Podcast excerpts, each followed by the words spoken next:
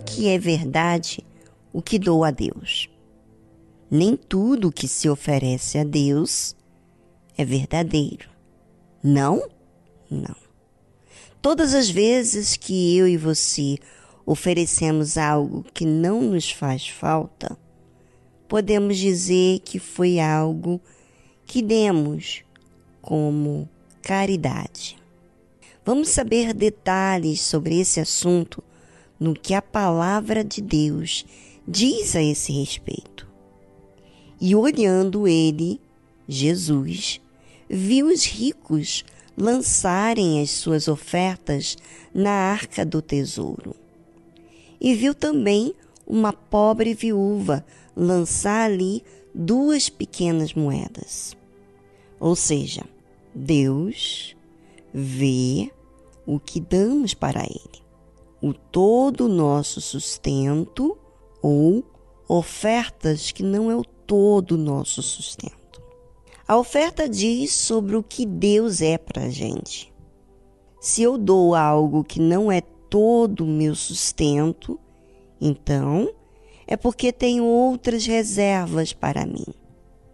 E se eu tenho para mim, eu então estou me considerando maior do que Deus merece. Não é assim a verdade? Jesus viu tantos ricos que lançavam grandes quantias de dinheiro, como viu aquela viúva que deu todo o seu sustento. E ele então disse: o que é a verdade sobre o que damos para Deus. Ouça.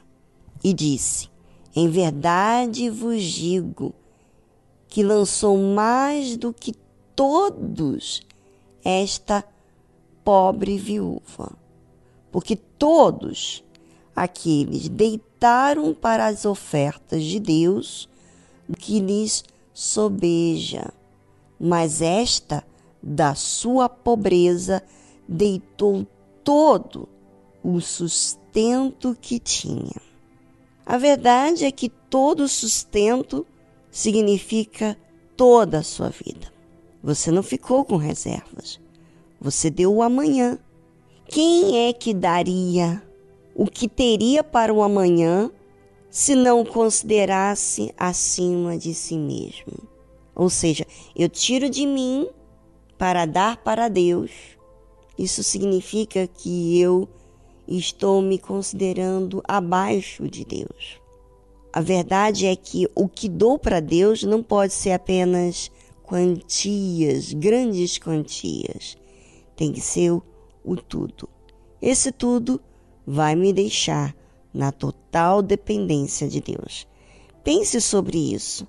Avalie a sua vida, porque a sua oferta fala quem é Deus para você.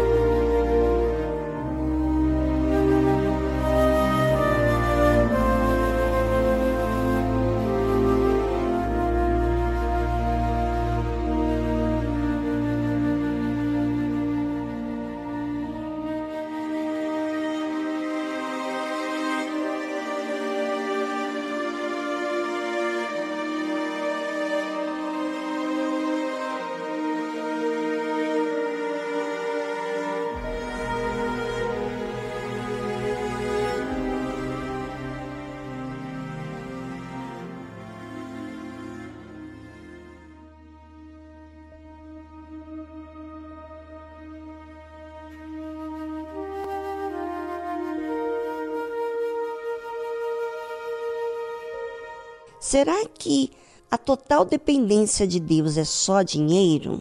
Os bens? Não.